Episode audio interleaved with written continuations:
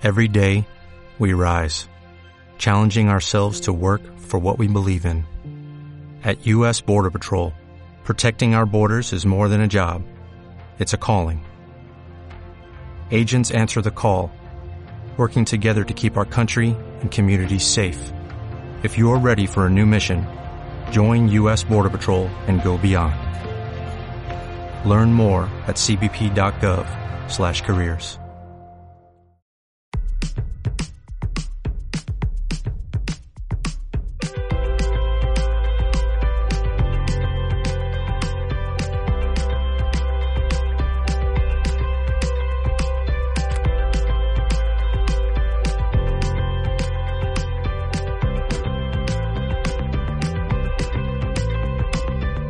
Hola, ¿qué tal? Bienvenidos a este podcast a los amantes de los animales, a los seres libres y sobre todo felices.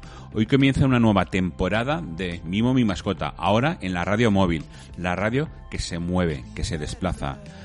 Vamos a hablar con Deloros, con José Villora, veterinario y propietario de la clínica veterinaria de exóticos selvática en Valencia, en la calle Dolores Marqués 31, Ronda Nor.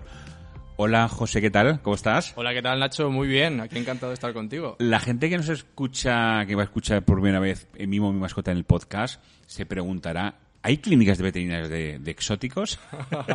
sí, para mucha gente, claro, para nosotros es algo habitual porque es nuestra rutina diaria, pero para mucha gente eh, puede ser novedoso ¿eh? y, y, les puede sorprender que fuera de los perros y los gatos hayan clínicas que solamente nos dedicamos a animales exóticos o mejor dicho nuevos animales de compañía que es eso me gusta me gusta esa nueva denominación no sí porque muchas veces cuando nos traen así animales menos comunes dicen pero esto es exótico no Eh, una gallina es exótico bueno vamos a decir que es un nuevo animal de compañía. Mucha gente ha tenido gallinas como animal de compañía probablemente en los pueblos antiguamente así o... es o gente que tiene su pequeño huerto y dos o tres gallinitas pero que va más allá de que ser un animal de producción para ellos y al final eh, es un animal mascota pa, eh, doméstico que quieren, que estiman y que cuando lo ven mal buscan un veterinario para hacer servicio. Eres veterinario, eh, creo que estudiaste en, en el CEU, San Pablo, aquí en Valencia. ¿Y cómo tú ya cuando te pusiste a estudiar veterinario ya tenías claro que ibas a ser veterinario de exóticos? No, no, y además los veterinarios, eh, algo bonito que tiene la, esta, esta carrera es la gran diversidad. Yo tengo sí, compañeros sí, sí, que hacen salud pública, compañeros que se dedican a alimentación, nada tiene que ver con, con el sector de, de clínica. Y ahí la orientación era totalmente distinta, pero en los últimos años, ¿eh? ya cuando tenía claro que me quería dedicar a la clínica, ya empecé a trabajar con clínica, pues eh, al recibir estas mascotas exóticas es cuando surge el interés y, y el afán ¿no? de decir vamos a hacer una atención más especializada. ¿Tú re- recuerdas cuando la primera vez que, que, que, bueno, pasaste consulta a un exótico? Sí, claro que lo recuerdo. ¿Qué animal era? Sí, bueno, ahí fue sencillo. Bueno, sencillo, ¿no? Porque los conejos... eh, fue un conejo. Ah, un conejo, ¿eh? Fue un vale. conejo. Y como decimos, que mucha gente se pregunta, ¿qué de exótico tiene un conejo? Bueno, es un nuevo animal de compañía. Eh, fue un conejo y fue un conejo además con lo típico que suelen manifestar muchas veces de, parada digestiva. Y, bueno, y a partir de ahí ya conejos, cobayas, serpientes y tortugas se convirtieron en, pacientes muy, muy habituales. ¿eh? Pero bueno, eh, sobre todo lo que nos pasaba era eso, que estábamos yo poco al terminar con las nociones que sales eh, básicamente de, de- de la facultad, ¿no? Y, y empiezas a trabajar, sobre todo en mi caso empecé a trabajar con, con perros y gatos y íbamos recibiendo pacientes que necesitaban una atención, ¿no? Y, y era como, y no había mucha, muchos profesionales que los pudieran atender. Estamos hablando, pues fíjate, 16 años en mi caso, 16, 17 años. 2003, 2004. Exacto, 2003-2004, pues habían ciertas referencias, pero no había muchos profesionales específicos para ellos y muchos pacientes desatendidos.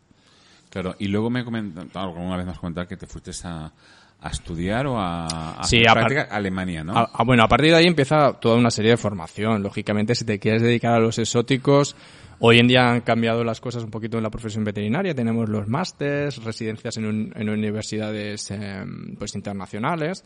Hace este tiempo, pues eh, era un poquito más, más cerrado, no disponíamos de esto. Entonces empieza ya un- una formación a base de cursos a nivel nacional, internacional, estancias en clínicas nacionales, estancias en clínicas internacionales, en concreto pues estuve en Alemania en una clínica que no era de exóticos solo, sino que era una clínica solo de, de, reptiles. O sea, ya dentro de los exóticos, de los reptiles. Es decir, solo hago reptiles. Y teníamos gran número de pacientes diarios solo reptiles, algo sorprendente. Cuando aquí en Valencia no existía todavía ninguna clínica específica solo de atención a exóticos, en exclusiva, allí, en este caso, solamente atendían reptiles. Entonces vuelves a España, a Valencia, y entonces decides montar Selvática, ¿no? Exacto, vuelvo a Valencia y, decido que al no haber una clínica, eh, junto con mi, compañera, es decir que somos dos socios en Selvático, con Sonia, pues eh, no había ninguna clínica de atención específica para animales exóticos en Valencia y, montamos este proyecto hace 10 años y con gran acogida y, y O sea, llevas aquí en Dolores Márquez 31, aquí en... Hace 10 años, 10 años, 10 años llevamos ya. Qué bueno. Y, muy contentos, la verdad. Sí, sí, la verdad es que es un mundo apasionante, los nuevos animales de compañía. Nuevos animales de compañía. Pues bueno, hablando de nuevos animales de compañía, vamos a hablar hoy de, de loros. ¿eh? Eh, ¿qué, ¿Qué especie es el loro? ¿Qué, ¿Qué, es un loro? Bueno, pues mira, los loros eh, eh, son estos animales que tenemos dentro de, la familia Citacidae, que la mayoría son citácidas, pero las caracterizamos porque lo que solemos llamar como cotorras, papagayos, así comúnmente en, el hablar diario. ¿Y, ¿Y qué nos llama de un loro? Pues estos son estos animales que se han hecho famosos por sus colores, alguno, ¿eh? esos colores tan llamativos. De hecho, hay muchas campañas publicitarias donde salen grandes guacamayos, papagayos, con estos colores tan, tan, tan llamativos. Su pico, ¿no? El pico, como tiene el pico un loro, que es un pico en bisagra, este pico con esta parte de arriba que es la rinoteca tan filante y luego su capacidad de imitar y, y producir sonidos, ¿no? Esto es lo que es el día a día de, de, a nivel de, de, animales domésticos es algo que también ha traído mucho a, a la gente sobre, sobre estos animales, la capacidad de, de, reproducir sonidos. Luego ya si seguimos, pues son animales que tienen los deditos que llamamos cigodáctilos, que son dos deditos hacia adelante y hacia atrás, con lo cual usan mucho sus extremidades como si fueran manos a la hora de, comer, manipular. ¿eh? O sea, aparte de, probablemente eso, de, que es un animal que tiene fácil la facilidad de, hablar, de imitar sonidos humanos, también es un animal que, que en literatura se ha utilizado mucho el recurso, en la Isla del Tesoro, ¿no? Por ejemplo, o en el cine, que te voy a decir, el cine, Sí, porque... Eso hace efecto llamada, ¿no? Para tener un... Todo, todo hace efecto llamada. Desde una película donde sale el pirata con, con su guacamayo a, como decíamos, las campañas publicitarias que si, si, os concentráis y os fijáis hay muchas, hasta de telefonía, donde salieron cacatúas y, guacamayos, hasta para anunciar una obra de teatro, eh, que a lo mejor es una obra de teatro cubana y, y hay un gran guacamayo en el, en el spot. Cuando hablas de cacatúas y guacamayos, eh, bueno, yo no soy, no, soy experto en, en, loros, por eso he venido aquí. Eh, ¿Los guacamayos pueden ser de Sud son de, Sudamérica? Claro, esto Nacho hay que especificarlo, que, que decíamos que es una gran familia o una superfamilia, pero luego vamos a tener diferentes géneros y vamos a tener diferentes especies que habitan en áreas geográficas completamente diferentes. Entonces, en, concreto, guacamayos y muchas de las cotorras y loros amazónicos vienen de la zona de Sudamérica. Luego tenemos loros que vienen de, lo que es el viejo mundo, zona africana. O sea, la palabra sería un poco loros, ¿no? El loro cubre... El, el, periquito es un loro? es un pequeño lorito. Un pequeño lorito, ¿no? Sí, sí, y puede ser, bueno, y ahora... Eh, es, es un animal, una especie del hemisferio sur? Más Sudáfrica, África. Es verdad que está asociada siempre a climas más, más templados. En Europa, norte de Europa no hay especies así eh, reconocidas de citácidas y en la zona asiática sí que hay alguna más hacia el norte, pero siempre es verdad que son de climas más, más templados. Más templados, vale, vale. Sí.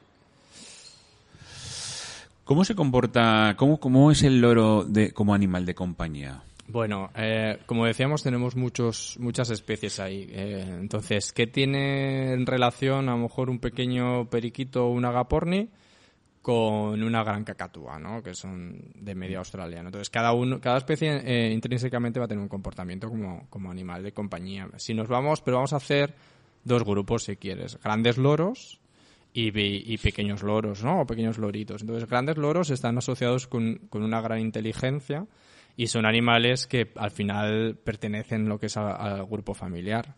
Lo que pasa es que siempre hay que mirarlo desde el prisma de que eh, es un loro, no hay que tener esta visión antropomorfista de explicar todos los comportamientos del animal según nuestra visión humana o humanoide, ¿no?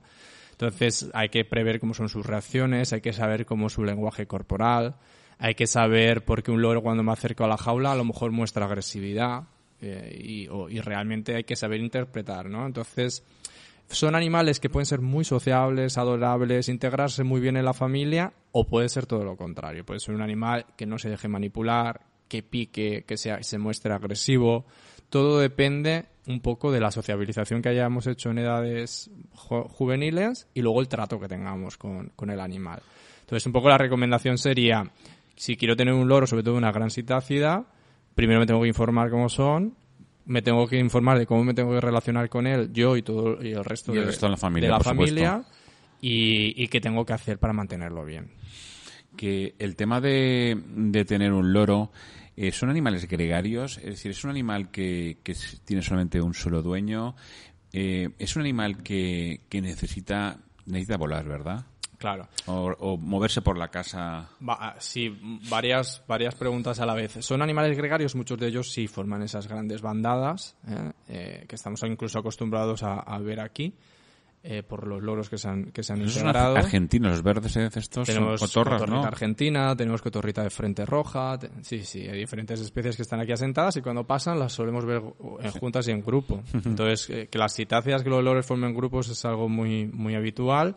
Dentro de los grupos suelen haber parejas y según la especie firmemente formadas, incluso duraderas durante muchísimos años. Y por eso se integran luego también eh, como animal de compañía se integran bien dentro de un grupo familiar porque tienen esa necesidad, esa necesidad de sociabilizar. Son animales sociales y necesitan estar con compañía. De hecho, es un animal que si pensamos en tenerlos para estar siempre acompañado, o bien por individuos de su especie, que es lo ideal, siempre que estén acompañados, si un animal es eh, sociable y gregario, lo ideal es que tenga individuos de su especie, o bien por nosotros mismos. Respecto a la alimentación y, y los cuidados, eh, que, que como un loro, ¿Qué, cuidados necesita? Claro. Pues, eh, a ver, cuidados, eh, vamos a decir, vamos a definirlo básicamente en alimentación correcta. Entonces, la alimentación correcta también variará dependiendo de la especie, pero vamos a romper mitos. Un loro no come pipas y cacahuetes solo y semillas. ¿eh? Un loro tiene que comer fruta, por lo general, fruta y verdura variada diaria y fresca. Pero trocitos pequeños, ¿no? No, le demos, no, no, ¿por qué? Porque según... a ver, un periquito no le vamos a poner una manzana entera, pero a lo mejor un guacamayo le podemos poner la manzana que la destruya. Tenemos que pensar que las aves tienen el pico según eh, su, el alimento que ingieren, ¿no? Entonces eh, estas citácidas grandes tienen ese pico en bisagra tan potente y destructor porque ellas hasta poder coger el alimento rompen, destruyen, desmenuzan, todo hasta poder coger el fruto que hay en el interior. Entonces, eh, fruta, verdura variada, tamaño según la especie, pero no hay que hacer esos tutti frutis. Y luego tenemos piensos comerciales que están adaptados para diferentes eh, especies, que son piensos que sí que están balanceados correctamente en vitaminas, grasas, eh, proteína y minerales, que también le van a hacer un buen aporte diario. Y luego ya según la especie, esporádicamente podemos dar algo de fracción de, semillas o, legumbres, ¿eh? pero más esporádico. Mm. El, bueno, ya sabes que en televisión hay muchos reportajes sobre veterinarios. El otro día estaba viendo un reportaje de, de bueno, era un, era un señor ¿no? que casi se hizo 400 kilómetros para llevar el, el, su loro a un veterinario experto en, loros.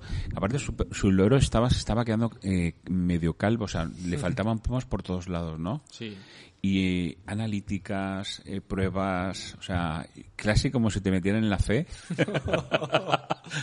Así Se llega a hacer, claro, claro. Sí, sí, hacemos todo tipo de pruebas. De hecho, has puesto un ejemplo muy clásico que es el picaje en loros.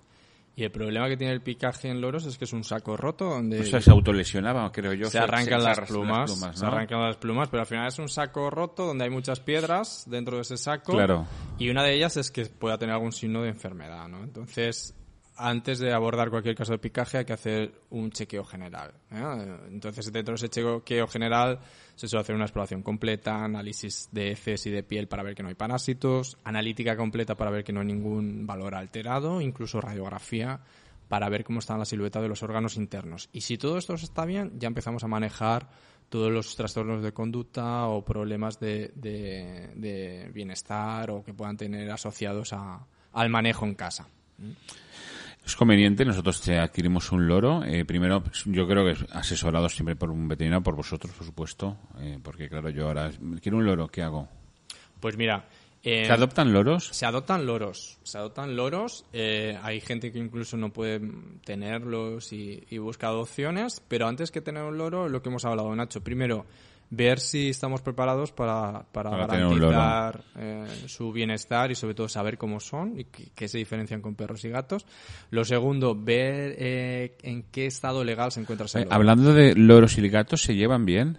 Loros y gatos se llevan bien. Pues hemos, tenemos de todo. De todo, ¿no? Es que el gato es, bueno, ya sabes que es un, de- un cazador nato. Claro, tenemos de todo. Tenemos gatos que han llevado al, a- al, al loro a- al abismo, por Sí, no decir sí, otra sí, palabra, y tenemos animales que, que cohabitan muy bien y más cada uno mantiene sus distancias en Ahí sería conveniente a lo mejor meter el gatito pequeño, ¿no? Para que se El adaptara. gato que se sociabilice desde edades tempranas y, y si puede ser el loro también Y y, el luego también. respetar mucho los espacios. Eh, que no tienen por qué estar siempre el loro suelto cuando esté el gato, hay que ver cuál es la respuesta del loro cuando está el gato, si le genera estrés, si no le genera estrés. Al final es un depredador con un animal presa. Yo Claro, siempre- claro, claro. sobre todo los recién llegados muchas veces a casa, yo siempre le explico. eh, de- es que esto es como si tú te levantas un día de la cama y te ves un tigre al lado. Que te Claro. expliquen que el tigre no hace nada. no hace pero nada, te puedes coger un, te puedes, eh, un infartón, te puede te dar. da el susto tremendo, ¿no? Pues eh, es un poco la forma de explicar qué les puede pasar a ellos Claro. simplemente con el olor o, o- o visualizar que hay un animal depredador cerca. Bueno, eso es un tema, ya son palabras mayores. Si primero, si tienes gatos, si tienes perro, y si luego tienen, que convivir perros, gatos y, y loros, porque puede, puede haber hasta el pack, ¿no? De, el trío, ¿no? Sí, hay gente que tiene perro, gato y, y el loro o otras especies incluso. Para, para manejar al loro, para traerlo al veterinario, yo a veces venía aquí y he visto que se utiliza el transportín. El, Sí. el de gato o el de perro, ¿no? Sí, podemos, podemos adaptar un O transporte. sea, no, en la jaula no, ¿no? Las jaulas es que si son grandes, muchas veces son grandes, voluminosas y- Claro, y y, no. pesadas y cuesta manejarlas. Entonces, el transportín de perro y gato, si nosotros lo adaptamos, ponemos un palo en el interior, Ah, una vale, para que se posadera, pueda, para que pueda... Eso es. Ellos necesitan estar cogidos a algo, eso le da también seguridad. Y el hecho de poner una posadera interna en, en el transportín, pues facilita mucho la, la llegada al veterinario. José, con estos, con este, que, con estos calores, te iba a decir, con, eh, en verano, eh, consejos para, para tener, para alimentación, para tener un loro, ¿qué hacemos? Pues Igual que el perro es fácil manejarlo, pues ahora me voy al chalet, me llevo al, chal- al chalet al, Claro. al perro, me, me puedo llevar al loro. Nos podemos llevar al loro, sobre todo si lo acostumbramos desde mm, edades tempranas a, a lo que es el transporte, al viaje en el transportín, a la segunda jaula en el lugar de residencia de vacaciones. No tiene por qué ir mal. De hecho, muchas veces agradecen el cambio porque muchos implica que a lo mejor van a un chalet y van a estar en exterior, que les Claro, va a dar el- más el- el, el- sol. claro.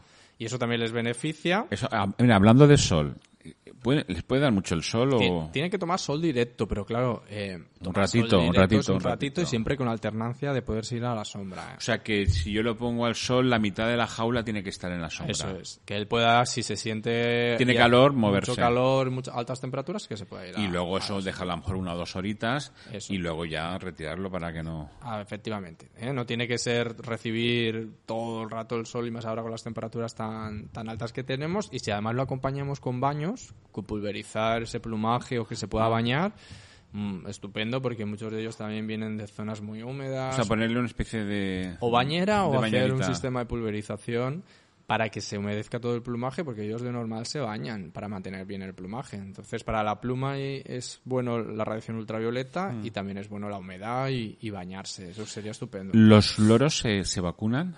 Mira, los loros eh, pueden tener algún tipo de vacuna, pero generalmente no lo hacemos. ¿eh? Sí que hay algunas vacunas que frente a las que podríamos prevenir, pero de normal, animales que se mantienen como animales de compañía y, y aislados no se vacunan. Sí que se desparasitan según ¿Internamente y externamente? Sí, según la, Pipetas de perros y gatos ni, se, ni de coña, que la gente no... No, no, que nadie se atreva, ¿eh? y menos por un profesional veterinario. Hay algunas que usamos, pero hay que calcular la dosis. No, no, o sea, exactamente, son la gente- fórmulas que chinas, mucha ¿eh? gente por ahí, exactamente. que no, que no se atrevan a poner pipetas así a, a lo loco porque puede acabar en un cuadro de, de toxicidad. Pero más que desparasitar a- también a, a lo, a lo preventivo, lo que hacemos es ver que el animal no tenga parásitos, analizar sus heces, que es lo que llamamos análisis, análisis coprológico, que muchas veces cuando nos llaman, trae cacas para el examen coprológico, claro.